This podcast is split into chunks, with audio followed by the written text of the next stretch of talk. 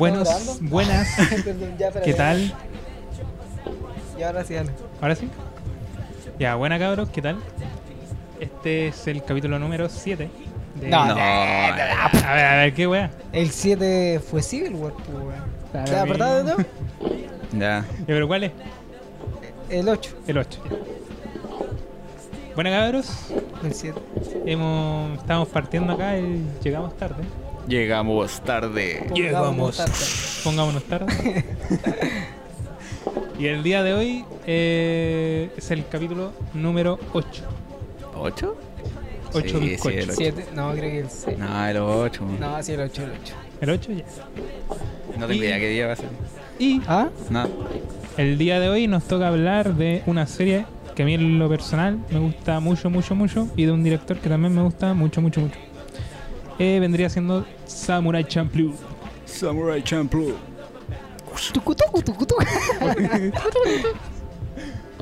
Claro, con todo ahí el, el hip hop. Hip hop. Eh, ya, pues, partamos. ¿De qué va esta serie? Esta serie se trata de tres personajes. Espérate, principalmente. espérate. ¿Y la pregunta? ¿Qué? Ah, no, ya, bueno. ya. Ah, toque. Pase, por. Eh, ¿Por qué Samurai Champloo y no Cowboy Vivo?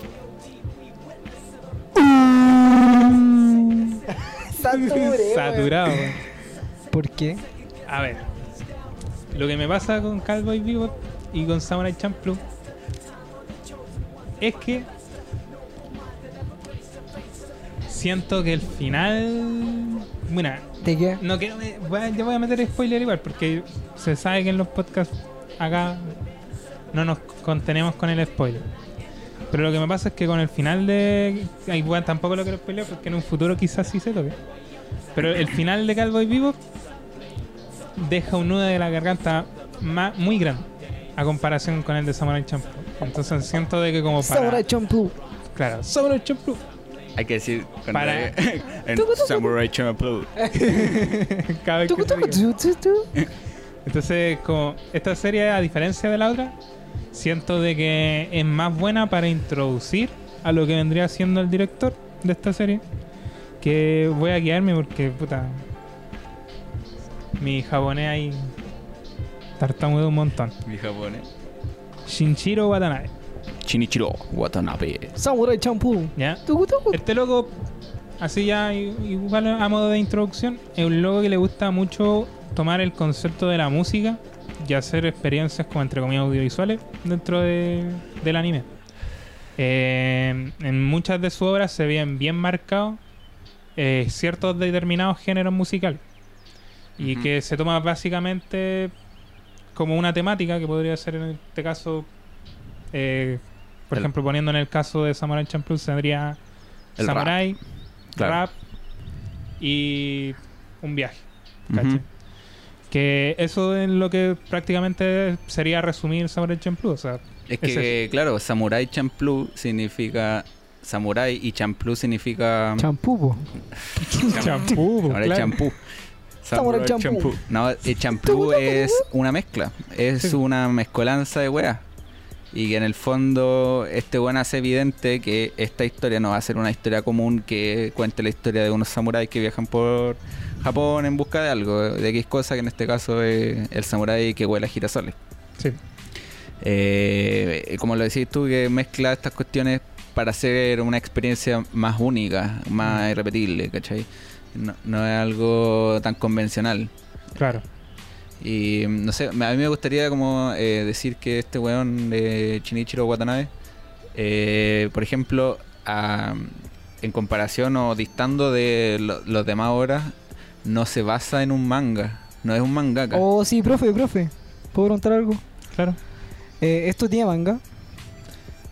Sí, sí, esa tiene, pero ¿Tiene? Ah, es después. A ver. Se hizo después. Sí, se hizo después. Ah, pero estoy preguntando si tiene. Ah, sí, tío. ¿Tiene? Es que lo, lo que voy es que no se basa en un- una obra previa. O- Como, pero, comúnmente pero, se hace. Sí, pues es una obra original de, en este caso, el director. claro, pero- él tiene una, una pero hay, mucho hay más hay cambios muy, muy importantes. eh, el manga que sacaron posterior al anime. ¿O es la misma historia? No más que dibujada Mm, y escrita en formato. No, eh, yo lo veo más que como una simple adaptación para tener como una versión cómic y una, que una versión manga y una versión anime. Pero, pero no cambia nada al final, nada. No. Algunas tiene- cosas, profundiza algunas cosas, detalles. pero Ah, ya. Pero a grandes rasgos lo mismo. Ya, profe, eso era. Gracias. En general, eso es lo que se trata de Samurai Champloo como... Samurai decir. Samurai Champloo. Eh, es un viaje que lo imparten nuestros tres protagonistas que vendrían siendo Jin, un espadachín que acaba de... eh, bueno, no acaba, sino que había asesinado a su maestro y que lo persigue su pasado. Eh, Fu, que es como el motor de, de esta historia, que tiene como objetivo eh, encontrar al samurái que huele a girasoles. Y Muy bien. Mugen, que es un personaje Luffy. bastante interesante. igual Es Luffy, cierto un paria, es un vagabundo. Pero es, sí. Es un pirata, Es, es prácticamente eso. Es un, un tipo pirata. que vive la vida cada día. que, que fuera de la ley, no le importa nada. Sí. Eh, entre los tres, quizás el más eh, que tiene más matices, el más complejo, Sí. porque en el fondo no te esperáis lo que va a pasar, porque este bueno como que tiene esa- eh, como arrebatos de llevado más por su instinto Sí. que por su cabeza, al contrario Sí, de pues, Jin. de hecho, es completamente más instinto y, y como su, su habilidad de, de poner como anticiparse a lo, lo que puede pasar. Claro, es que estos tres personajes son súper distintos entre sí, po. o sea, Sí. sobre todo Jin y Mugen, que son contrapartes como el Jin y el Yang, ¿cachai? Exacto. Que, y se complementan completamente. Sí, por ejemplo, tenemos a este loco que es un maestro de la espada, así por decir, eh, que estudió en un dojo y que derrotó a su maestro. Que para decir esas cosas en, en esta época, que se basa que el Edo, puta, eso era una, una hazaña. Sí, profe, Grandísima. profe, profe. Sí, dime. sí, dígame alumno. Usted así. Eh, esa weá, puta, yo, yo me generé un peco de, de inculto en, en ese aspecto. Pero, ¿qué, ¿qué es la etapa del Edo, weón? Como que intenté agarrarme de, la- de la historia que es como. Te cuentan que está basado, está pasando toda la historia pasa durante el, el periodo Edo. Ajá. Pero, ¿qué es el periodo Edo como tal? Ya, mira, yo igual sé un poquito de historia de Japón. Y igual sé un poco de lo que va el Edo. El Edo es una etapa de. El Edo que ver, la verdad. El Edo es una etapa de Japón en la que Japón eh, se abrió al mundo. Está, está- bueno, es que esta historia no se basa en sí en el Edo, sino que se basa en la finalización de la etapa del Edo. ¿cachai? Sí. Entonces, lo que pasa en la final, en, cuando termina la etapa del Edo, del Edo es que eh, por temas de principalmente tecnología y cosas útiles para Japón, eh, Japón se abre. Japón tiene toda esta riqueza cultural actualmente porque por muchos años estuvo cerrado a otros países. Los países no podían entrar a Japón, no podían haber extranjeros en Japón, no se les permitía entrar. Ya. Entonces, Retratado básicamente- en un capítulo. Sí. Sí, retratado de hecho en un capítulo de Samurai Champloo. Eh, viajero. Claro, que venía de, de Holanda, creo que era. Sí. Eh, Y que, claro, él no podía estar dentro a no ser de que tuviera una anderanza por el tema de comercio, ¿cachai? Que era lo único Y que los por lo mismo se está nombrando que es la finalización donde por fin Japón se abre al mundo se y al deja, mundo reci- y deja de, ser- de estar cerrado. empieza a recibir extranjeros, a culturizarse de cierta forma de Ah. países. Entonces, en ese sentido, eh, esta etapa es como. Es como. Yo, yo encuentro que eh, acertó el clavo este loco en tirar esta serie en este en esta época de, de Japón. Porque es también en la época en donde los samuráis se dejan de necesitar porque empiezan a crear una milicia. ¿Cachai? Y, y de cierta Y forma. empiezan a llegar también armas del extranjero y tecnología del extranjero que en Japón no existía. Porque Japón en esa época solamente peleaban en batallas en las que ocupaban lanza, katana, ¿cachai? Y en el momento en el que se abre, Mm. Llegan las armas, llegan los cañones Y todo eso para Japón es como una revolución tecnológica, ¿cachai? Entonces para ellos cambió el mundo. ¿Y por qué se llama Samurai Champloo y ninguno es un samurai?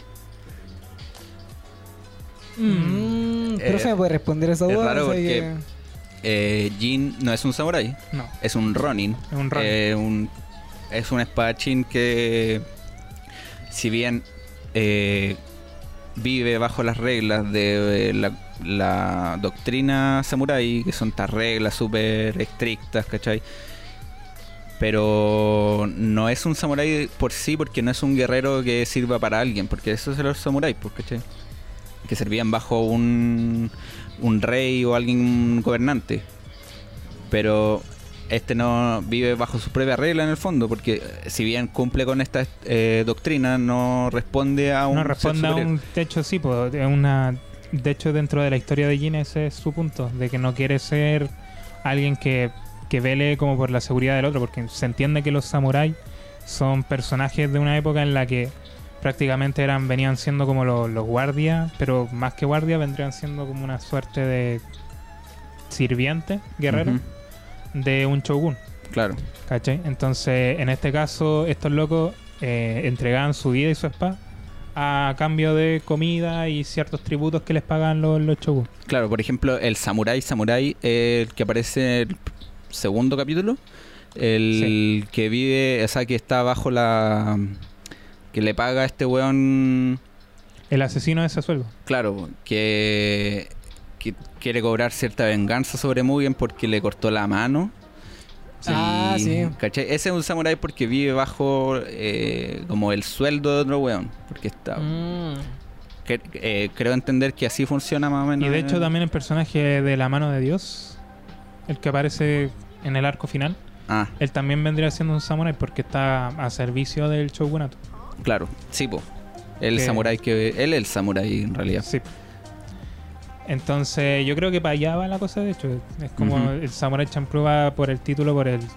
Por el Eh, Es por la época, Es por porque la es lo época más y es lo por- más conocido de ese momento. Y aparte también a este loco de, de ¿cómo se llama esto? De Watanabe le gusta meter como temas western en su en su historia y también le gusta como poner títulos así, ¿cachai? Ujú, Cowboy Vivo y todas esas cuestiones, ¿cachai? Claro, dos palabras. Que es como más un tema de que se comprendan bien, porque en Japón lo van a entender, pero en en, la, en, ah, en América puede costar más. Y, y muy bien por otro lado eh, es un guerrero errante que 100% vive bajo sus propias reglas, su propio instinto, Sí. que sí o sí, tú lo cachai, el weón ni cagando va a servir para un weón que, que Sí, lo más, mande. muchas, po, muchas veces lo menciona y dice que él no trabaja para nadie excepto Claro. él. Exactamente. Lo dice así textualmente. Sí, de hecho, ahí. hay varios capítulos, principalmente en el que trabaja un rato para un yakuza, en el que ahí tú ves que el loco no, no podría ni siquiera va a un mundo criminal en el que se les da más libertades quizá a un samurái a un guerrero. Claro. En el tercer capítulo creo que eso. Sí, Cuando trabaja para este weón y, y terminan matando a uno de, sus, de los suyos. Y es como que este weón no está ni ahí con lo que nosotros le digamos y al final el weón está viviendo bajo sus propias reglas. sí, no, no lo ve como una de alguien que tienen que seguir. Él sigue su instinto, sigue sus reglas y en ese sentido eh, para él esa es la libertad que él necesita en su vida. Eh, y encuentro que el personaje de Mugen es uno de los más complejos dentro de igual la historia. Pero igual me gustaría tocar un poco más a Jim para como terminarlo un poco. Ya fue. Y a Fu también, pero es que Fu es- tiene que ver más con el- la historia en sí. Fu es la, la, la que mueve a los personajes. Sí. Y ella genera esta el objetivo de- el objetivo de, de de esto, la serie, del viaje. del anime completo. Sí, Sin Fu no habría anime, prácticamente. habría una pelea al principio y, y fin. Claro. Eh, Encuentro bacán esa weá, eh, esta rivalidad entre los dos. Que Sí. se va como dilatando en, cuan- en cuanto va avanzando la historia y se va como postergando todo el rato. Esta cuestión de yo te voy a matar, ¿cachai? No, yo te voy a matar. Eh, no mueras porque yo te voy a matar. Es bacán esa weá. Es que sí, o sea, Yo esa weá igual la veo como súper cliché, en tanto, o sea, yo también Puede ser. no, no, no soy quien porque no, no tengo como conocimiento vasto en tanto al área. Pero por ejemplo se me hace muy similar a la historia o a la rivalidad que mantiene Goku con Vegeta, ¿cachai? Sí. Que una weá como Sí. siempre puede ser mejor que tú, pero en este caso es como no, yo te voy a matar, no, yo te voy a matar a ti. Y como que se dilata, se dilata, se dilata y al final la weá ya pasa a un ni siquiera a segundo plano, ya como... Sí, po. Es que yo creo que en el anime se abarca caleta ese tema de la rivalidad. ¿Cachai? Mucho, mucho, mucho. Hay muchos animes que, que su primicia, su primicia, entre comillas, vendría siendo eso. O sea, hay un protagonista y hay un rival. Pero no necesariamente un villano, ¿cachai? En este caso tenemos los dos protagonistas que son como lados opuestos de, de un mismo mundo en el que uno es un guerrero que sigue sus reglas, que sigue su propia forma de ver y su propia libertad. Y tenemos otro personaje que, claro, que tiene como unas normas que sigue, que es muy conservador, que respeta como... Y que en cierto sentido siento que... respeta que- para que lo respeten. Claro, que respeta para que lo respete. Como la doctora, la doctora Polo. Pero que como que sigue su su su código. Claro. Este otro no, pues este otro sigue más como su instinto y su lo que le dice en en el momento lo que tiene que hacer. Pero me gusta la dinámica que tienen en algunos capítulos en los que, por ejemplo, eh, se dividen peleas y de repente un personaje no puede derrotar a otro personaje, pero el otro personaje sí puede derrotar al otro personaje. Como pasa, por ejemplo, en el capítulo de la de esta tipa, La ciega. la ciega. Ah, Que Que- muy bien va en un inicio y al final después va Jin o ver al Que entre comillas me gustaría igual compartir un poco una idea que tengo de en general la serie, pero que creo que igual debe ser eso. No creo que no sea. De que igual simbolizan, tienen un simbolismo los, los tres personajes. Mugen vendría siendo el ello. Eh, Jin vendría siendo el super ah yo. claro, sí. Y, Mu- y, Fu. y Fu vendría siendo el yo. Porque es la que toma las decisiones al final. Siempre en todas las cuestiones, casi todos los capítulos, la que toma las decisiones en realidad. Y porque también es la que inicia y la, como te digo, el- la que motiva a los demás a, a un, Es que, a un es viaje. que claro, porque lo- siendo por ejemplo, Jin, Jin, por ejemplo, al final deja muy en claro que el viaje para él eh, significó una búsqueda porque él no sabía lo que quería para su vida, porque Sí. después de lo que pasó en su pasado, no tenía un objetivo, no sabía qué hacer, ¿cachai? Entonces este, este viaje en el fondo para él fue encontrar algo a que aferrarse, ¿cachai? Que era esta cuestión de la amistad, que al final es como un- uno de los mensajes que deja esta cuestión. Sí.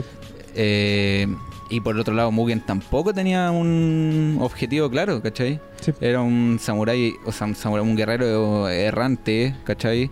Que no, tampoco, porque el weón, aparte de ser muy inculto, no, no saber nada de nada, No no, sabe te- ni leer al principio. no- claro, no sabía leer.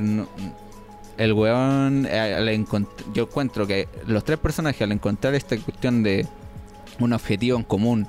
Que los guiara a, cierta, a cierto lugar, que más allá de todo del objetivo, de alcanzar ese objetivo, lo importante para ellos era el viaje, encontrarse a ellos mismos, ¿cachai? Sí. Porque a lo largo que se desarrolla la historia, los personajes encuentran algunas cosas que le eh, que significan mucho para ellos para un desarrollo más personal. Sí. Por ejemplo, Mugen aprende a leer en un capítulo. Eh, Jin al final eh, encuentra que lo que eh, porque eh, con Fu hablan en un momento cuando están como en una orilla de un río y le dice yo no sé por qué emprendí este viaje y al final dice ya sé por qué estoy en este viaje es por la amistad ¿cachai? Sí. Es, es- es eso porque ah, y Fu era la que tenía más claro el objetivo y aún así encuentro que no fue tan satisfactorio el, El la conclusión La claro conclusión, claro, lo que encontró al final el del final viaje. del viaje. Es todo el transcurso, todas las vivencias. Y yo creo que ese es como el- lo que más rescatan estos personajes a lo largo de toda esta serie. Mm. Fin del monólogo. No, sí, te encuentro toda la razón. Pero a, a eso voy con el sentido de que son como. Eh, vienen este como. ¿Cómo se le decía? Bueno, en este yo, super yo y ellos. En el que se nos muestra como también, entre comillas, las decisiones de cada personaje y cómo este afecta en ese capítulo en específico, en el, el capítulo de la tipa ciega. eh, lo que pasa de interesante es que en una parte de- del capítulo, esta loca le dice de que se lleve a uno de los personajes. Claro. Y uno como que lo que logra entender es de que a Fu le cuesta deshacerse de ellos dos, En el sentido de que ya no los ve como, como unos guardaespaldas que lo está siguiendo. Yojimbo. Los ve como algo más, ¿cachai? Entonces no, no quiere separarse de ellos.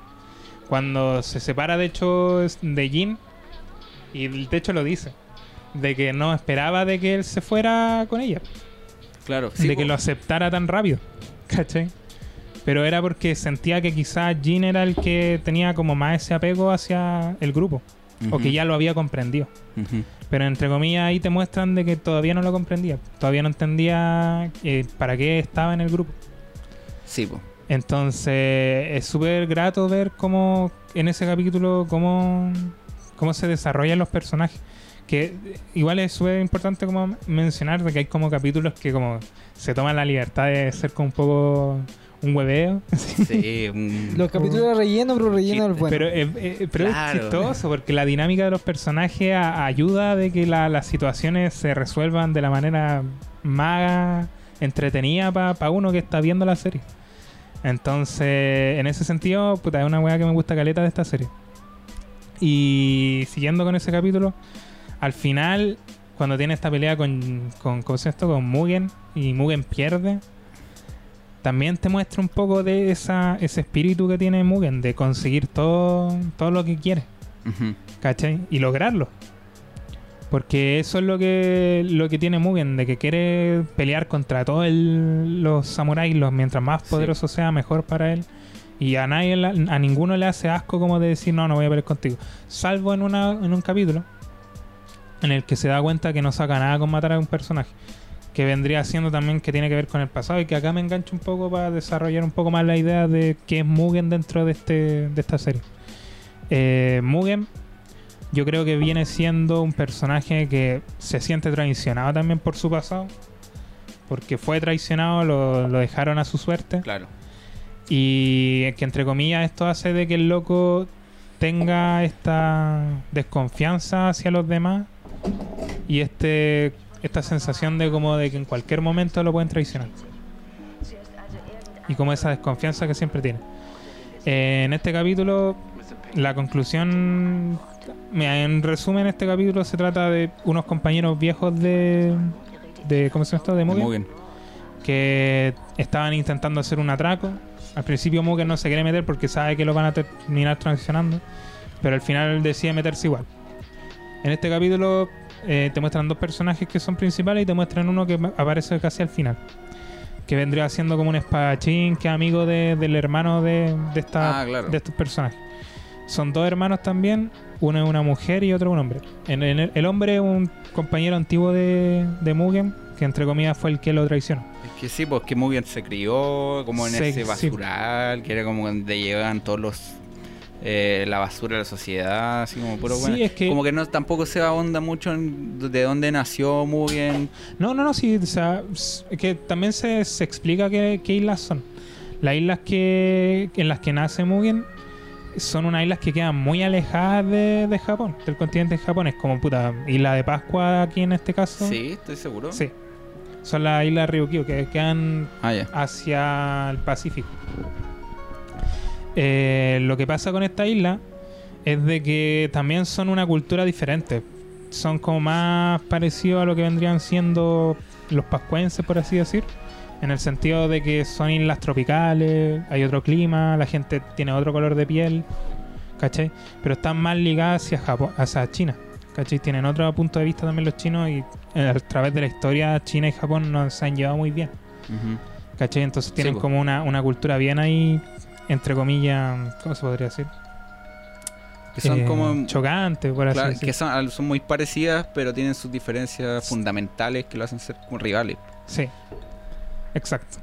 Eh, y lo que pasa en este caso es de que, claro, es, Mugen como que se siente un personaje dentro de la historia como muy, muy diferente a, lo- a los demás.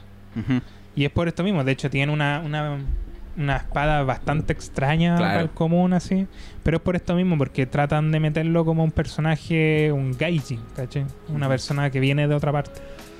Un gaijin vendría siendo un extranjero para los japoneses. Claro, un Gaijin. Entonces, claro, esta cuestión que tiene la, la serie de meterte como un personaje como Mugen, que como, como tiene todos estos matices, es súper interesante. Y a lo que voy con esta cuestión de lo que estaba contando de, de esta historia. En ese mismo capítulo, luego de que lo traicionan por segunda vez, cosa que el Mugen ya sabía que iba a pasar, eh, sobrevive este a una explosión de un barco. Y termina varado en una playa. Después de eso, eh, este loco como que va a buscar la venganza que necesita y para matar a estos tipos. Pero Jin ya había matado, había despachado Claro. al otro weón. Makuro, creo que se llama. Sí, a Makuro. Eh, y claro, Mugen como que se enoja, le dice que no y la weá. Pero le dice que fuimos engañados, pues weón. Y Mugen no entiende al principio, pero ahí se da cuenta. De que también no era el único que estaba traicionándolo, no era el único que estaba jugando chueco con él, o no era, el- no era el único que lo está engañando en sí. Sino que la loca también lo está engañando en el sentido de Sí, que no, no era profe, real lo que, que, le ra- estaba diciendo. que realmente a la que menos Profe. esperaban que pudiera engañarlo, porque se notaba cierta atracción entre Sí, ellos. Como un, sí. Y. Eh, ¿Se sabe al final qué pasa con la niña esa? Porque yo recuerdo que en la escena final como que está... Es que eso voy. Ah, ya. a eso me callo. Es que, Ah, en ese profe. sentido, lo que pasa ahí, cuando Mugen como que se va de esta cuestión a buscar a esta otra loca, al final mata al otro, que el otro como que se le tira encima así como a atacarlo y esto con tres tajos y Claro, cago. y estaba la cagada muy Y estaba la cagada, estuvo, estuvo eh, eh, esos momentos donde eh, como- El weón veía la muerte, Claro, pero no, no se esa, moría. esa visión de la muerte que tienen los japoneses, que Sí. eh, son Mm. como unos monstruos, o sea, son humanoides, pero visten ciertas prendas súper... Los Shinigami. los- Claro, muy, muy shinigami, o sea, son shinigami. Y que en algún momento de la serie te lo te muestran que este es como lo más cercano a la muerte que podía estar. Exacto. Pero el weón se rehúsa a morir. Y se rehúsa a morir eh, por el hecho de que tiene cosas que hacer. Sí. Y esas cosas que hacer, al final el loco como que se sobrepone a ese estado casi eh, mortal que estuvo y los resuelve. po. Al final eh, logra, eh, o sea, se da cuenta que la mina lo traicionó y es potente esa escena donde decide no matarla porque en realidad no le importa esa mina. Sí. Porque eh, lo que hizo, a pesar de que como que se tiene un discurso que era como muy unido la cuestión, Ah, no, era todo mentira. Era todo mentira. Y que prefiere que la mina siga viviendo ese infierno, porque el weón denomina ese lugar como el infierno, Sí. a que la mina muera simplemente. Es como la cuestión de la pena de muerte, ¿cachai? Sí. Es como que prefiero que suf- sigan sufriendo y que sigan viviendo ese infierno a que la weona muera simplemente Muera porque y- es como un claro. descanso y, y está como. de hecho, incluso es eso es lo que le pide dice, al final, así como mátame como, weá. mátame, mátame, y el weón no la pesca. Claro. Y se va.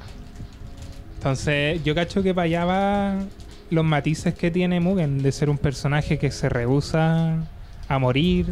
Oiga, pero Y- profe, profe. Sí, cuéntame. Eh, no me respondió, pues. Ya, ¿qué- qué? Que eh, se sabe después lo que pasó con la mina, porque ahí me perdí. Recuerdo que la vi la última vez, que el weón como que la deja vivir y después queda a la deriva la mina, ¿sí? ¿Queda a la deriva la mina? Ah, ya. Es parte del viaje ya fue la weona. Sí, fue una mina que dejaron atrás en el viaje. Ya. Nada más. Gracias, profe. Pero sí, o sea, en ese sentido, Mugen tiene esa complejidad de ser un personaje que, entre comillas, podría decirse que es como el más complejo de los tres. También es más interesante como de, de analizar, porque tiene capítulos muy potentes. Jin también tiene capítulos potentes, pero destaco uno principalmente, ¿De Jin? sí, de Jin, que vendría siendo el La capítulo derecha. exacto, el de la geisha, Eh, Sí. en el que Jin... Ahí protagonismo solamente. Sí, pues él es el protagonista Claro. de toda esa serie. De todo ese capítulo. En ese capítulo, eh, Jin eh, como que va, está como caminando un día normal y, cruza un puente y ve una tipa que para él tenía las intenciones de suicidarse. Después se sabe de que sí, se quería suicidar, pero este loco le dice de que el, río era muy hondo y si que se quería matar, que fuera para un poquito más allá y se podía matar más fácil. Entonces esta mina como que queda como desconcertada porque como no sabe cómo este loco se da cuenta de que se quería matar. Entonces termina como una especie de relación en la que como que Jin no, no sabría decirse si se enamora o siente como compasión o como pena por esta Yo creo que hay amor detrás de eso. Es que sí, es que yo la veo más como una sensación del loco de liberar a alguien. ¿Cachai? Porque a, a lo largo de, de este capítulo es como. Se siente como que el Jin, más que como enamorarse, yo siento como que quiere liberar a ella de todos los problemas que tiene.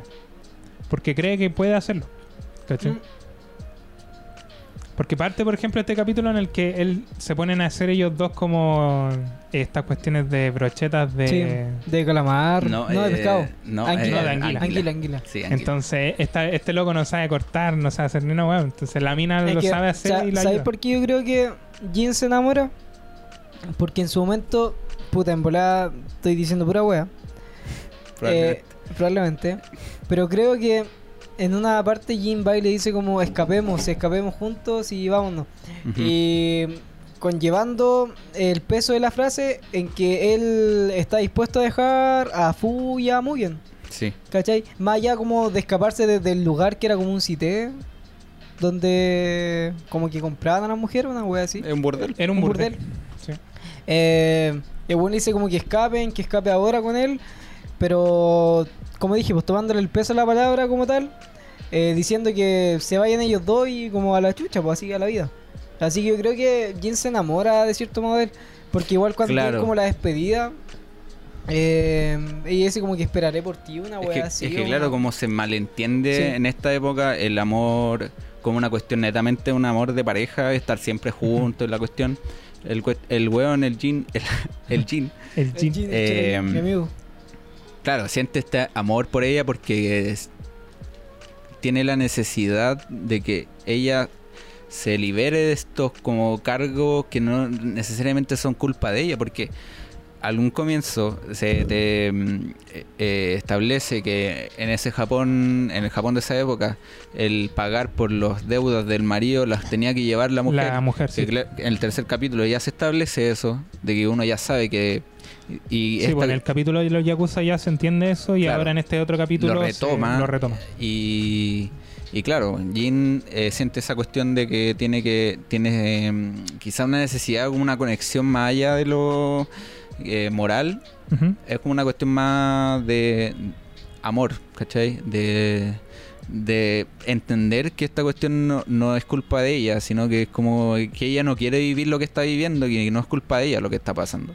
Es culpa de alguien más y de hecho es como que se muestra al, al esposo y es un imbécil, Un eh, lo peor de lo peor, ¿cachai? Que la buena como dice, ¿cómo me vas a dejar vos, ¿cachai? Pero eh, sí, es que también en ese sentido me gusta el final que toma, en eso en el que le dice así, como que le tira la plata en la cara así, y que le dice de Claro. que ya, que ya no, no es de él, no es una posición de él. Sí, po.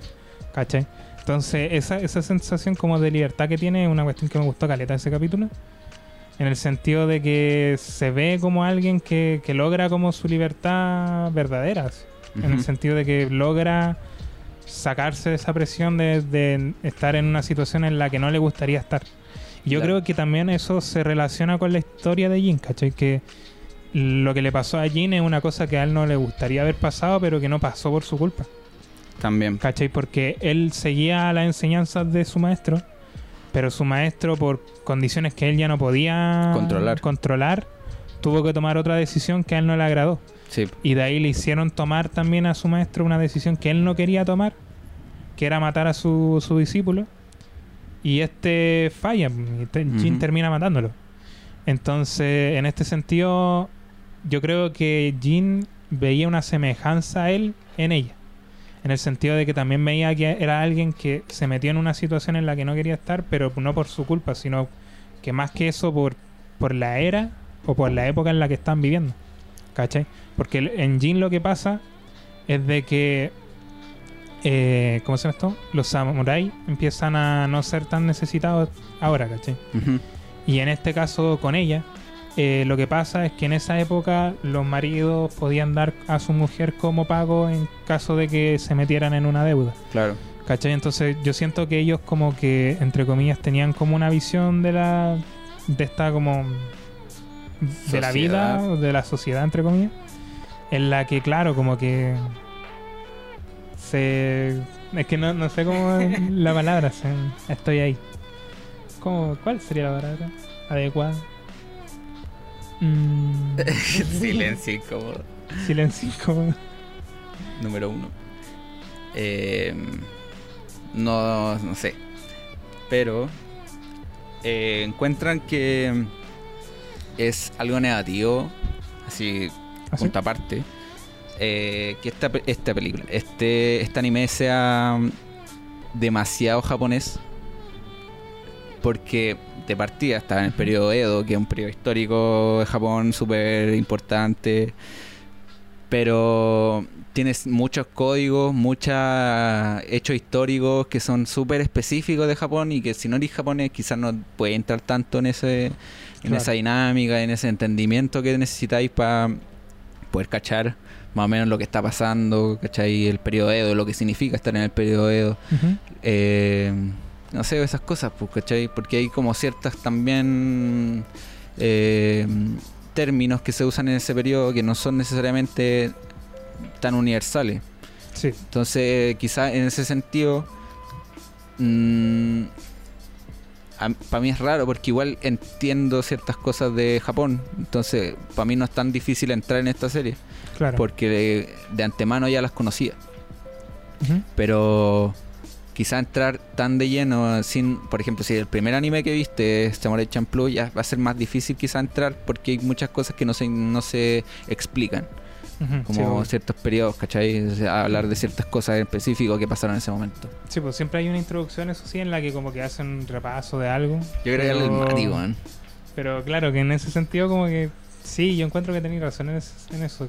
Como que, que siento como que es muy complejo meter al, al público western en, en este anime porque se toman temas históricos que son necesarios un, un poco una leve documentación. Sí. Sobre todo en la época, o sea, entender estos contextos como que lo que te estoy explicando para una primera vista de alguien que no tiene conocimiento sobre eso, no van a pasar por alto, ¿cachai? Pero yo creo que también invito un poco a, a como un poco investigar sobre esa época, que es una época como yo encuentro triste en el sentido de que como que se, se ab- amplía como la identidad japonesa y pasa a ser un poco más que al abrirse Japón empieza a entrar esta nueva cultura, pero Japón oh, un gallito. Buen pollo. Eh, Japón tiene como esta, esta cosa que, que es un país como que todavía conserva su cultura, Sí. pese a todos estos años y pese a todos estos mm, sistemas en los que estamos actualmente, políticos, económicos, en donde, claro, con la cultura a veces desaparece en algunos países, como por ejemplo yo encuentro que en el nuestro, por ejemplo, que eh, en ese sentido encuentro de que, claro, yo creo que invita un poco a, a la persona que ve esta serie a documentarse un poco sobre esta época, que es una época, como te digo, muy triste dentro de la, Claro. de la historia de Japón. O sea, si bien es muy japonesa, también es muy entretenida, entonces te Sí. hace entrar y de, cier- de cualquier forma, ¿cachai? Entonces vaya a tener esa necesidad quizás de aprender un poco más eh, su cultura, ese momento histórico. Que nosotros nombramos el periodo Edo como el fin de esta época, ¿cachai? El fin de la Pero el época, periodo sí. Edo fue quizás el peor de su historia porque está, Japón está inmerso como en una burbuja, ¿cachai? Que no nada entraba, ¿cachai? Sí. Estaba dominado por un puro weón que era el Shogun, ¿cachai? Que dominaba todo Japón y que quería cerrar las fronteras, quería conservar su cultura a cualquier costo, Sí. ¿cachai? Pero que en un momento se dieron cuenta que no podían ser así porque el mundo estaba evolucionando y que ellos no podían quedarse atrás. Sí. ¿Qué dice el Mati? ¿Cuál era la pregunta que planteado? No sé. ¿Tú queréis decir algo? no? No, es que me iba a ligar a la pregunta que había hecho, pero como se largaron, no. ¿Por qué cowboy? ¿Por qué el Samurai Champloo y no cowboy? No, no, no, era otra. que- No, no. No, si era una weá como. Eh... Ah, de que si encontré que el anime es muy japonés. Ah, Ah, sí, esa Sí. weá. Yo, por ejemplo, siendo un weón eh, ajeno a, a todo lo que quizás el manga, la cultura japonesa como tal, Ujú. Todas las distintas ramas que tiene la cultura pop de, de- del continente asiático y toda esa mierda. Ya. chucha. ¿Ah? ¿No? Dale. ¿No? no. Dije chucha. Ah, Todas esas mierdas. eh, mierda, nada, mentira. no, toda esa cultura. Eh, para mí, sí, se me, se me hizo quizás denso toda esa weá como... ahora estoy cachando que el, el periodo Edo era- fue un, un momento eh, crucial para la sociedad como estaba establecida desde un inicio en Japón hasta ese punto, ¿cachai? Que fue como, eh, puta, el, el momento del antes y el después quizá. En donde Japón por fin Sí. sale su burbuja y todo lado. Ya, eh, esta, este anime teniendo ese e- ese contexto histórico, ¿cachai? Eh, laten- la- latente en, todo- en cada capítulo. Claro, a mí en cierto modo como que algunas veces hablaban de, de la weá así, de, de los shogun, ¿se dice? Sí. Ya- ya- ya, todas, esas, todas esas cosas. Eh, y yo como que quedaba descolocado porque decía como ya, ¿qué, qué esa weá? Como que no cachaba ni vieja, po. Pero el anime funciona como tal para entretener. Porque al menos, por ejemplo, eh, claro, te están contando una historia que la, la historia narrativa de la serie como tal de los tres personajes que te presentan en un inicio, pero de- con el trasfondo de que quizás también te intentan culturizar en tanto a historia en Japón. Sí, ¿no? O sea, yo. O sea, yo, yo lo digo, yo lo digo en el sentido de que, por ejemplo, donde se toca mucho eh, el periodo Edo, ¿cachai? claro. Eh, en donde yo no sé absolutamente nada. Ahora ya recién escuchándolo a usted hablar, me estoy como poniendo en contexto de qué es lo que estaba viendo al fin y al cabo. Pero respondiendo a la pregunta que fue la que planteaste tú, exactamente, no, no recuerdo cuál era. Pero era una weá como si, si es muy denso para alguien eh, anexo a esto, me, ver este anime con este como trasfondo histórico eh, de cultura, pues, ¿cachai? Yo creo que no. Porque, claro, eso está como en un segundo plano, pero el hilo narrativo como que no, no se ve afectado por el hecho de tú no tener mayor conocimiento O sea, oye, de, de los periodos históricos de, del Japón en ese tiempo, ¿cachai? Es parte. Es, como pega el espectador en el Sí, fondo. Sí. Saber lo que está viendo. Sí. Ese es mi aporte. Chao. Nos vimos. No, ahora puta, voy a hacerle una pregunta. Que me gustaría. Pregunta. Sí. Concha No, profe, no estudié yo. ¿Pero va cortito? No, yo creo que. No. No, mira. No, no me voy a ir en una pregunta así pesada. Quiero que, cómo desarrollar una idea en usted. Más que nada, cómo preguntar opinión. Ya, vale. Eh, ¿Cuál fue su capítulo favorito y por qué?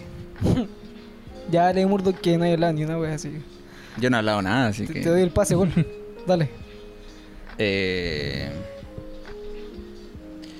Puta, a ver. Mejor capítulo y por qué. Mejor capítulo. ¿Y por qué? El de la. No sé, es que el de la ciega para mí es como el más importante. Porque es- muestra de cierta forma esta cuestión de la unidad del grupo, que eh, en realidad eran tan unidos o no eran tan unidos, como se mostraba. Pe- Pero a ver, para no estar como entrar en lugares comunes, hay un capítulo donde, donde hay un espadachín, un samurái, que Samurai Champloo. Samurai Champloo, Samurai Champloo. que mm, creo que comprendió más allá de lo que significa el poder de, de un samurái. No sé si se acuerdan de este samurái que es un asesino que, mm, que se encuentra con Mugen y que supera notablemente el poder de Mugen. eh, pero está buscado como por la justicia del lugar, ¿cachai? Ah, sí. Y, como que no logra entender lo que significa la responsabilidad de ser un samurái porque lo asocia simplemente a la fuerza, al Sí. ser más fuerte que los demás. Pero que al final se ve, eh, obviamente, eh, sobrepasado por Mugen porque él entendió rápidamente lo que significa tener eh, el, el poder y más, más allá entender como el, el poder moral, puede decirse, de, de que el samurái está como más para proteger que para eh, dañar a las demás personas. Este samurái que, que, que se enfrenta con Mugen en un principio y lo sobrepasa nota- nota- notablemente y dice nos vamos a volver a encontrar en este mismo río eh, mañana, ¿cachai? Y, y Mugen regresa y como que le imita la técnica, Y él te entrena también. claro. Tiene un y- entrenamiento porque sabe que un, y- un rival que no puede derrotar con Claro, la y el primer con- momento donde vemos débil a, a Mugen, po. Sí, Con Mugen. A ver, para ahondar un poco más en el personaje, Mugen no desarrolla una técnica eh, como típica de un samurái. No. Se Eh, como un Beyblade peleando así. Claro, como capoeira. Hacía claro, pues, agarra, no sé, claro, pues agarra cosas que no son necesariamente típicas, o sea, completamente anexa a lo que significa una un desarrollo como de técnicas samurái de, de por sí. Eh, agarra muchas técnicas muy personales porque aparte no se entrena en un dojo, ¿cachai? Sí. Tiene una cuestión más como in- instintivas que propias de, de una técnica en específico. Y, y que ahí se ve como que muy bien no... Al, al no responder a estas técnicas, a estas técnicas como puras de un samurái, puede eh, entender al momento lo que está viviendo y saber que cómo enfrentarse a los rivales que tiene enfrente. Sí. No, como que evoluciona, los imita, ¿cachai? Como que sabe cómo, como que analiza de cierta forma, que no es como un análisis frío del- de quién, contra quién está enfrentándose, pero como que puede eh, sobreponerse a esas como adversidades, ¿cachai? Y yo encuentro como que él, al ver a Mugen frágil y, y quizá eh, poder entender o, o cómo este personaje se puede sobreponer a estas situaciones, te hace entenderlo mucho mejor y, y sabéis que este personaje no es como un weón X, ¿cachai? Sí. No es como un weón cualquiera de los que podáis encontrar en ese momento. En, que, que este personaje está ahí por algo, porque es especial, porque tiene como estas cosas que, que resaltan sobre los demás. Y para mí, ese, ese, para no entrar en un lugar común, para mí eso es un capítulo de como más destacable. Y, y eso, porque ahí y como punto débil puedo decir como que esta anime siento que eh, siento que algunos capítulos están como de más. Siento como que podía ir al grano mucho más fácil de lo que eh, pudo haber como en, en un comienzo haber establecido, como que hay capítulos como que en realidad no sabéis para dónde van y que son como más como an- una anécdota en su viaje que es como algo que pueda desarrollarlo como personas, ¿cachai? Que al final, dentro de todo, es como un viaje personal que los personajes cambian, ¿cachai? Que empiezan sí. en un punto y terminan en otro completamente distinto. Entonces, en ese sentido, siento que el punto débil de Samurai Champloo, Samurai Champloo,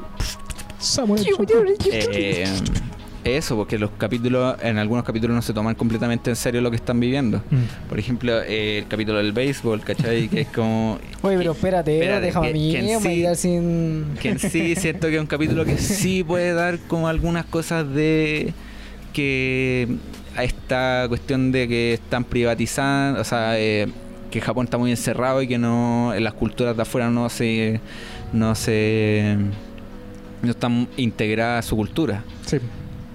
Pero en sí como encuentro que es un, gran chiste, ¿cachai? Es como un chiste que se va desarrollando, ¿cachai? Que el personaje, igual, dentro de todo, igual medio risa, así como que personajes morían, ¿cachai? Me da risa, así como, ¿cachai? Y murió, murió Jin, murió el abuelo, ¿cachai?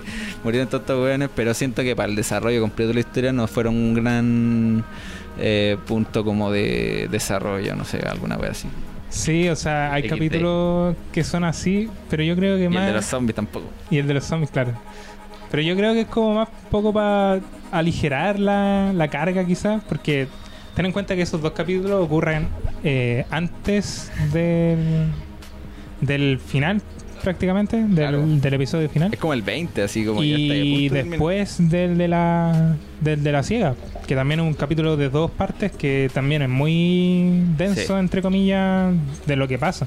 Entonces, claro, hacer como el final ahí, tirar, tirar el final nomás, habría quedado así como denso. ¿Cachai?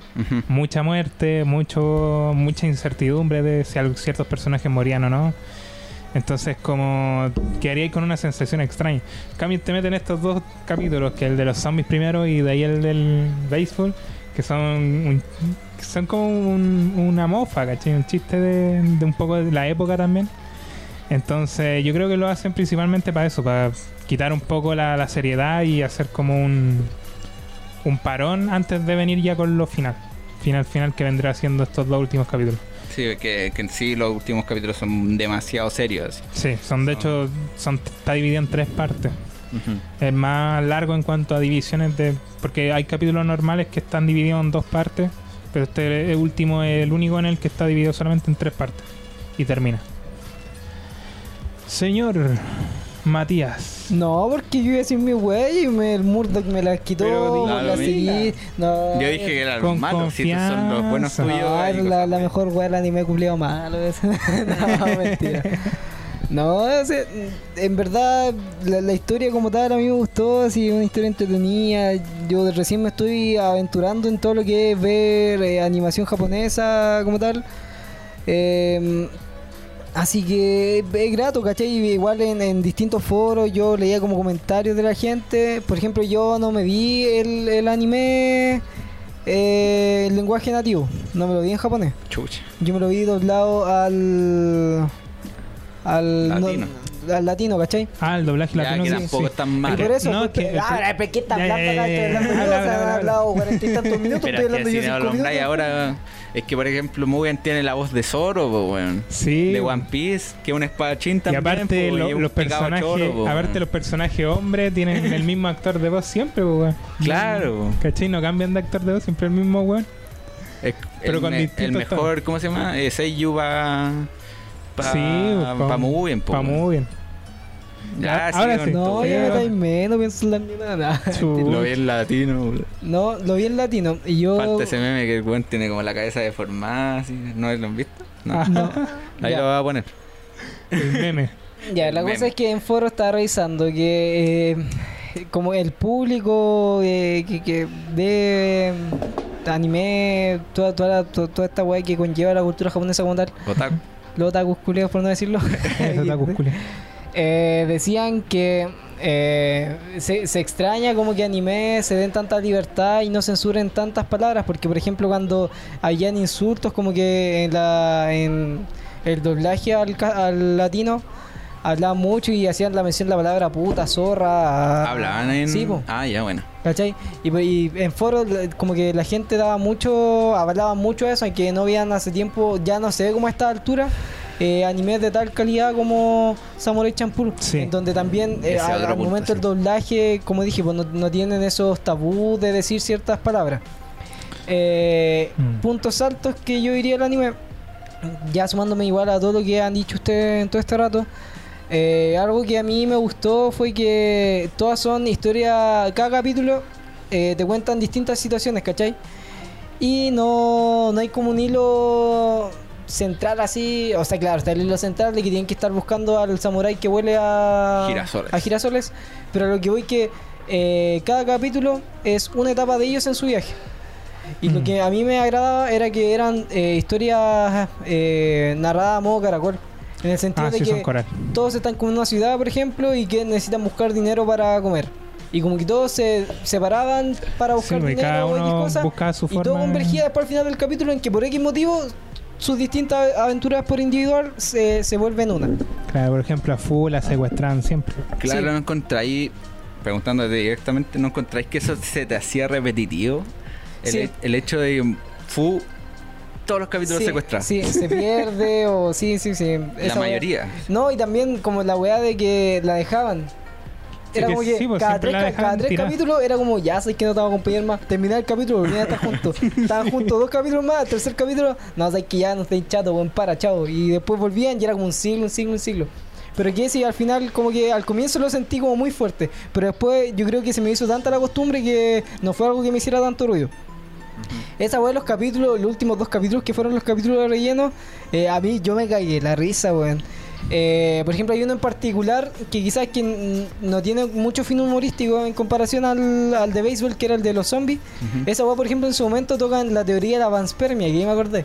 Ah, La ya. teoría de la panspermia, en donde dicen de que eh, todo como eh, vida, ¿cachai? No humana como tal, to- toda vida eh, proviene de, Ah. de moléculas que viene desde un asteroide, ¿cachai? Que cayó a la Tierra. Que, que igual es una weá, ¿cachai? Terrible interesante y que eh, se den como, eh, no sé si libertades, pero al momento de tocar como weás, como muy anexa quizás al... Al, A la historia en sí. no, claro, a la historia y como que al, al contexto en lo que se, se habla, pues, ¿cachai? Que son como samuráis, Sí, periodo de weas así, como que también dan como sus pequeños espacios quizás para hablar de weas muy nada que ver, pues y esa wea como Sí. que me gustó. por ejemplo, el capítulo de los, de los grafiteros. Ah, también, por la También. abuelo que. Ah, yo quería tomar un punto. Sí, dale. Eh, Samurai Champloo, si bien eh, adopta esta este tema histórico de Japón, eh, también se toma esa libertad de, por ejemplo, decir que el graffiti provino de Japón Claro. y que también el rap provi- pro- provino de Japón. Sí, po. Sí, po. En ese sentido, eh, quizá es una teoría de Watanabe, o también eh, en temas como literario o narrativo, eh, hay un término que se ocupa que es la ucronía, que son la libertad de un autor para decir que Esto pasó de tal forma. es como reescribir quizá- la historia Ah, en el, sí, eso, fondo. ¿cachai? Por ejemplo, en Bastardo sin Gloria, ¿cachai? Claro, Eh, porque ahí claro, te, ¿qué pasaría te si Hitler el, el holocausto nazi de una Claro. forma que para nada fue, pues, ¿cachai? Claro, pero es Hitler como, nunca es murió co- en es como, ¿qué después hubiera que- pasado si What en if? Japón se hubiera inventado el graffiti, ¿cachai? Claro. Y en ese sentido encuentro ¿En los que... cómics pasas? Claro, y encuentro que en ese sentido Watanabe es muy consciente al decir como esta cuestión desde un comienzo esto no quizás no pasó, ¿cachai? Pero que si hubiera pasado estaríamos contando esta historia, ¿cachai? Sí. Y, y aparte de eso, eh, encuentro que al, al tomar esa, esa teoría o esa, esa postura en cuanto a, a la escritura, a la historia de Japón, la hace ser una historia súper original. Mm. Y, y eso, o sea, eh, Watanabe agarra como temas que pueden haber pasado y, y lo adopta de, de tal forma que en realidad tú puedes decir, oye, en realidad quizás puede haber pasado esto, ¿cachai? En realidad tiene sentido que lo... Porque, por ejemplo, la escritura japonesa es muy... eh, tiene la caligrafía japonesa es un arte considerado por ellos, ¿cachai? Sí. Entonces, al considerar el graffiti, que es como una, una forma de escritura artística, Sí. ¿cachai? Tiene sentido, ¿cachai? Tiene eh, la suficiente fuerza para considerarse un encontráis- arte. encontráis una, una correlación entre comillas con la caligrafía japonesa y el graffiti que van Claro. siendo los dos entre comillas arte. Sí. Y eso quería decir en cuanto a eso. Que no me acuerdo cuál era la pregunta, pero lo dije. No viene ese de un lugar, No, o sea, la, esta cuestión de adoptar cosas que no son Ah, propiamente sí, tal de, de ese de momento, pero pudo haber sido porque tiene, tiene sentido que pudo haber sido, ¿cachai? Sí. Y Eso. ya. No, a mí me toca ahora el, el capítulo que más me gusta. ah, ya, verdad. A ver. Puta. O sea, hay varios capítulos que me gustaron, pero si tuviera que escoger uno, vendría siendo yo creo que el de Jin, con la loca, con la Gage. Siento que en ese capítulo como que era como una historia aparte, se sentía. Con el que entre comillas te mostraran el viaje de, de Jin, pero te lo mostraban como qué es lo que estaba buscando él, ¿cachai? Cada- Igual que- si, si lo retomo voy a como retomar lo que estábamos ya conversando sobre Es el que, tema. es que sí, porque ma- yo creo que más allá de como de la historia aparte, eh, cada personaje tiene su capítulo. Sí, Sí. todos los personajes Jin tiene su este capítulo. Eh, Mugen tiene el capítulo que está dividido en dos partes, en donde se reencuentra con su pasado, sus Claro. amigos que eran piratas, y Fu, que es la historia central y que se podría decir capítulo a capítulo, el momento final cuando se reencuentra ella con su padre. Sí, ahora que mencioné a Fu, le hemos tocado súper poco y en realidad es uno de los Tiene 15 personajes... años, weón, ¿qué más quería tocarla, weón? Cochino, promiscuo. A lo A López de ahí. Me denunció hasta el toque. loco. Es chistosa esa relación que dice, "Eh, no soy tan bonita como para estos jóvenes se fijen en mí. Ah, sí, pues. Me da- y- me da como risa eso. Pero la verdad es que, que... Es que en realidad Fu vendría siendo el motor de esta historia. En el sentido de que él es la persona que mueve a estos Que, plan- que plantea el objetivo. que plantea el objetivo claro de llegar y encontrar al samurái que huele a girasoles. Pero durante su viaje pasan bastantes cosas penca, ¿cachai? Una principal es que siempre la secuestran, pero eso más que como algo penca se toma como un para la chacota, porque es como es un hueveo. Siempre, siempre a, a Fu o la terminan secuestrando o termina como completamente separada de todos los otros hueones. Y termina como buscando la forma de, de solucionar sus problemas. Que entre comillas también te, te, te podría decir de que entre comillas también pudo haber logrado ese viaje sola. Pero que no hubiera conseguido las cosas como las consiguió, ¿cachai? Que era encontrar también gente con la, en la que pudiera confiar y gente con, con la que pudiera viajar, que al final Claro. eso es lo más importante. Eh, pero también tiene muchas pérdidas, por ejemplo. De que a, a Fu, por ejemplo, siempre le toca la mayoría de las veces, más que matar a alguien, como le pasa a Ginny a, a Mugen, a, a Fu le toca ver morir a alguien. Siempre. Ujú. ¿Cachai? Parte con este loco uno de los capítulos en el que ella como que la secuestra, entre comillas no la secuestra, pero sí como que llegan a un, en un lugar en donde La secuestran, weón. se la secuestra. La secuestra este weón que, Que tiene era- como, quiere la venganza contra Mugen. sí. ¿Cachai? Y está Entonces... este monstruo, que es como el considerado, el auto considerado monstruo. Claro, que es como una. En esta historia te, te dicen de que este loco es un monstruo, pero entre comillas no, porque la gente lo transforma en un Claro. monstruo, que vendría siendo algo parecido a lo que pasa con Frankenstein. Claro. O con Eh, el jorobado. O con el jorobado, claro. Entonces, lo que pasa es que, claro, a, él a ella le toca como ver a este loco que al final no quería matarla, pero lo termina eh, muerto, ¿cachai? También. Después viene esta historia del loco que es como un ladrón, en la que también, como... También ese capítulo es buenísimo. es muy fuerte ese capítulo porque este es un loco que que como que es que esa, esa también es como que hace un capítulo como este el de Ginny y la geisha en el sentido de que también como que se siente como que Fu se enamora de ese personaje ¿cachai? y en el que al final este personaje muere Claro, logra comprenderlo. sí pues logra comprenderlo y al final este personaje muere ¿cachai? En un- y, y muere súper rápido muere de una Sí. forma súper también tonta en el que se arrincona porque no alcanzó a escapar bien y por sacar el cuchillo lo apuñalan, ¿cachai? Ajá. Entonces, todas estas cuestiones como que también me hacen entender un poco de que cómo ven y cómo afrontan estos personajes la muerte. A, a Mugen y a, a Jin, que la mayoría de las veces le toca eh, ellos ser los que matan a los demás, ¿cachai? Porque si no, serían ellos los que terminaran muertos. Pero en estos casos de, de Fu, Fu termina viendo cómo ciertas personas terminan muriendo por culpa de ellos principalmente, ¿cachai? O por circunstancias que se escapan de ellos, pero que terminan afectándolo y terminan haciendo que ella sea la que vea morir a estos personajes. Claro. Porque pasa este capítulo en el que al final también no sabe cómo qué decirle entre comillas a la a la mamá de este loco. Claro, que aparte se empatiza demasiado porque Sí, fue algo que vivió ella. En- Estuvo muy conectada con su madre. Sí. O sea, Fu. Y y no Y- poder decir como claro. nada, no de poder decirle como así, oye, sabes que claro, y, y capítulo 10 capítulos quizás más adelante, la loca se acuerda de ese momento. Entonces te das cuenta sí, que. pues te das cuenta de que no es como historias que pasan Claro, y a, que se pe- a olvidan. pesar de ser capítulos episódicos, ¿cachai? Que tienen su conclusión al final de cada capítulo, quizás dos capítulos que Sí. están conectados, eh, hay un hilo conductor en toda la historia. Sí, Que los, personajes pueden volver a- atrás y recordar ciertos momentos que pasaron. Y, y- y es gratificante sentir como que, eh, que en realidad lo que vivieron no fueron simplemente como, sí, pues, un, un- como un anécdotas. momento, una, sí, una anécdota. Porque en realidad le marcaron esos momentos, fueron como parte de su viaje y fueron todos los capítulos fueron importantes para ellos. Sí. Es menos el del béisbol y el de los Y el de los zombies que fueron.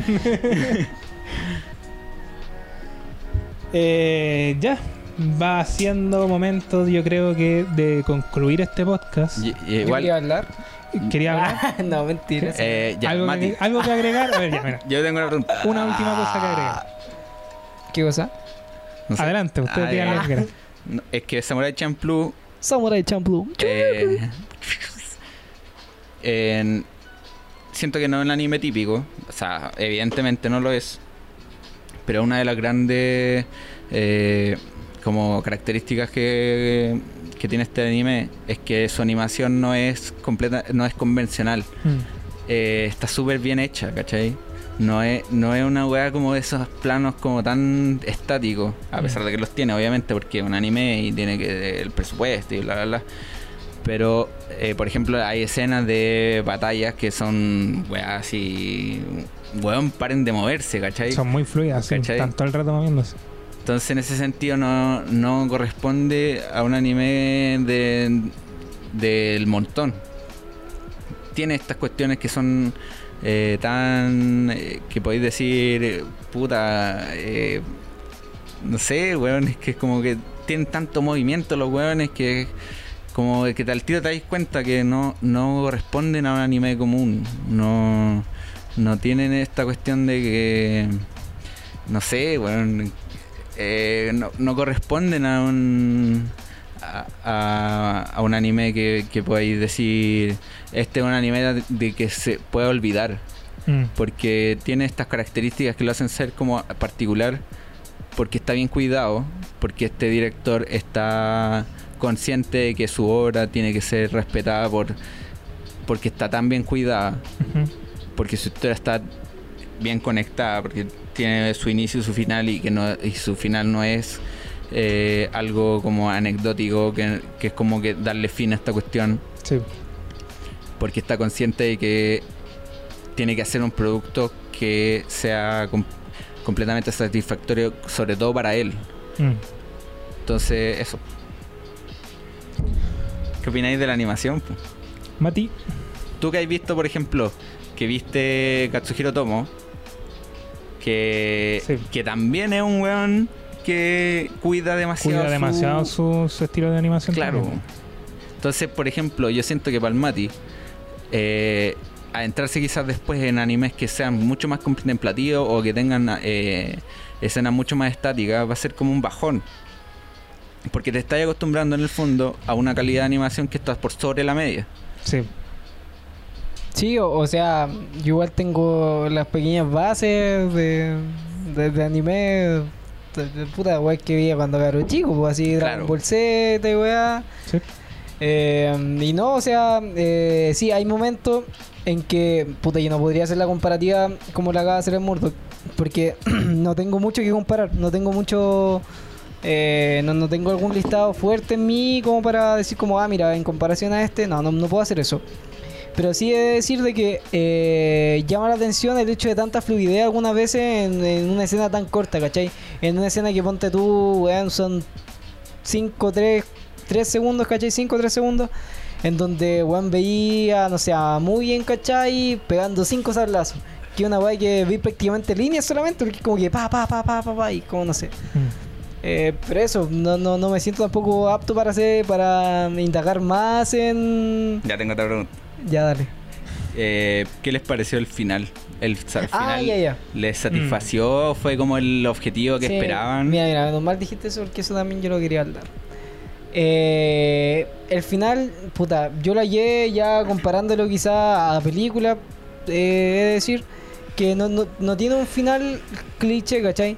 Que Ujú. usualmente yo podría haber pensado que a lo largo, puta, de toda la travesía que ellos tres eh, han vivido, eh, iban a terminar estando juntos por X motivo, en el sentido de que, puta, ¿saben que Ya, puta, cumplimos la labor de haber encontrado al samurái que vuela girasoles, pero sigamos nuestras vidas juntos, no sé.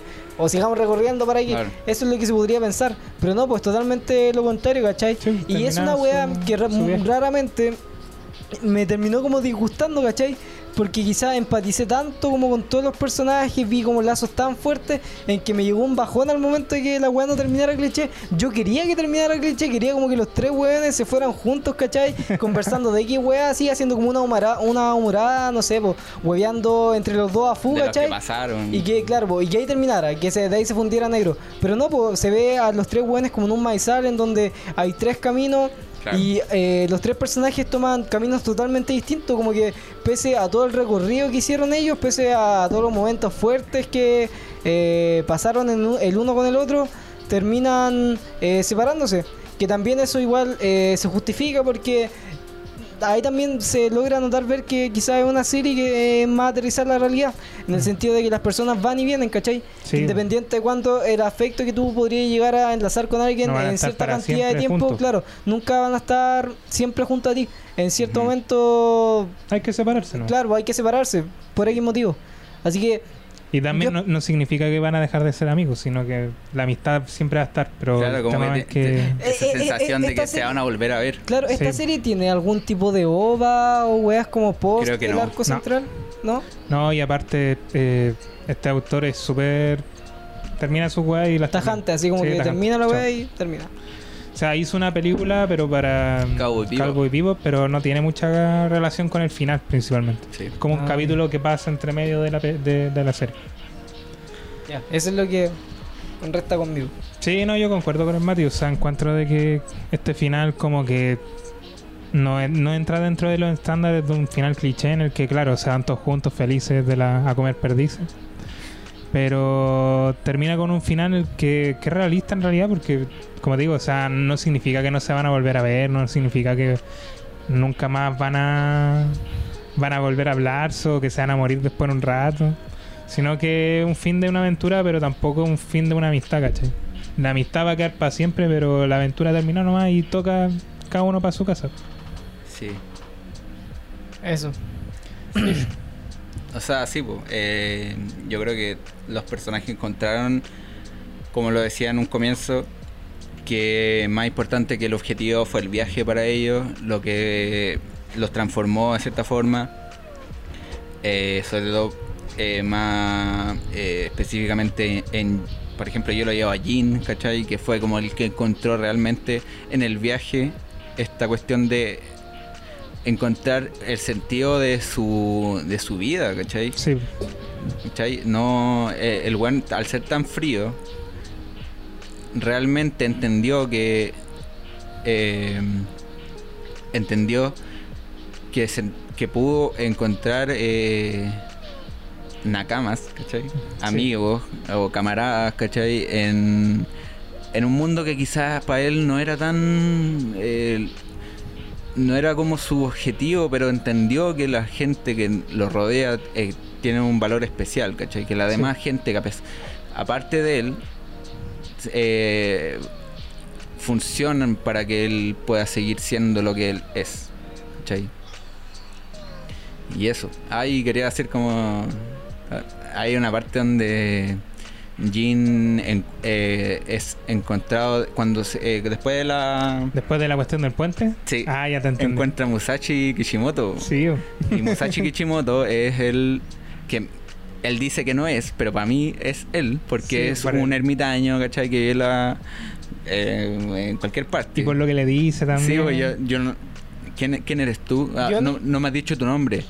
Soy Musashi Kishimoto. Y el guan con la cagada. oh. Bueno. ¿Quién es? Musashi Kishimoto es el. Quizá el, el artista más importante de la historia de Japón.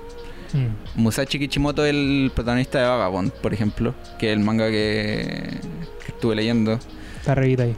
Eh, Ah, que es un personaje que fue un guerrero súper muy parecido a Mugen, ¿cachai? Muy llevado a su idea, muy in- instintivo, pero que en un momento se dio cuenta que no podía seguir siendo la persona que es, que alcanzó el máximo, porque era el guerrero quizás más fuerte de Japón, pero que en un momento entendió que no podía ser simplemente siendo un guerrero, que entendió que la el valor como persona no podía estancarse en ese momento, sino que tenía como llevarlo a un plano mucho más eh, superior. Entonces él decidió eh, ser un ermitaño, vivir en las afueras, ¿cachai? Como que nadie lo reconociera. Eh, pero pudo cultivar dif- distintas artes. Fue pintor, fue escritor, fue poeta, Ah. fue, no sé, todo. Porque ¿cachai? mira, e- esa fue la wea que, por ejemplo, yo hice mención, pues. Eh, por ejemplo, esa wea es un personaje, debo entender con lo que me acaban de decir, eh, histórico para lo, Sí. que, lo que es Japón, es pues. que el más importante. Por eso, po, y yo, yo, por ejemplo, no sabiendo absolutamente ni de esta wea, como que no, no caí, no, no, no tuve la misma recepción al momento como de ver esa escena como quizás la tuvieron ustedes. Para Claro. mí fue una weá que pasó sin pena ni gloria. Claro. Sí. Le dije, más Musashi Kishimoto con Chermari. Y después le dicen, no, mentira, no soy yo. Pero yo creo que él era él, porque Sí. a pesar de decir que no era él, por las condiciones en que vivía, por decirlo tan seriamente y después decir que era un chiste, entendí que quizá era como una talla del propio eh, anime que se tomaba ciertas cosas más a la ligera, pero que en el fondo todo era verdad lo que estaban diciendo. Sí. Ella es. Aguante. Aguante, Samurai Champloo. Samurai Champloo. Ya, eh, del 1 al 10 Samurai Champloo. Ah, nota. Nota. Puta. y- Mira, considerando que Cowboy Vivo es una obra maestra de 10, Sí. yo le daría un 7 y medio. Yo daría un 8. Un 7 y medio. No, yo no tampoco. Yo la diré un 9. Está casi al borde de, de Yo- llegar a ser una hora redondita, por así decir. No, era un 7 y medio, más tengo.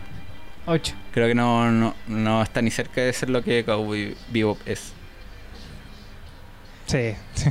Cowboy Vivo es mejor. Pero ese será un, un próximo episodio, cabrón. No será el día de hoy. ¿Te comprometes? Ustedes se tienen que comer entre No. ellos. Lo No, veo, pues cagado sí. la risa. Usted manda. Tú mandas ahí. Si usted dice, véanse que verse. Sí, pues acá yo tengo la.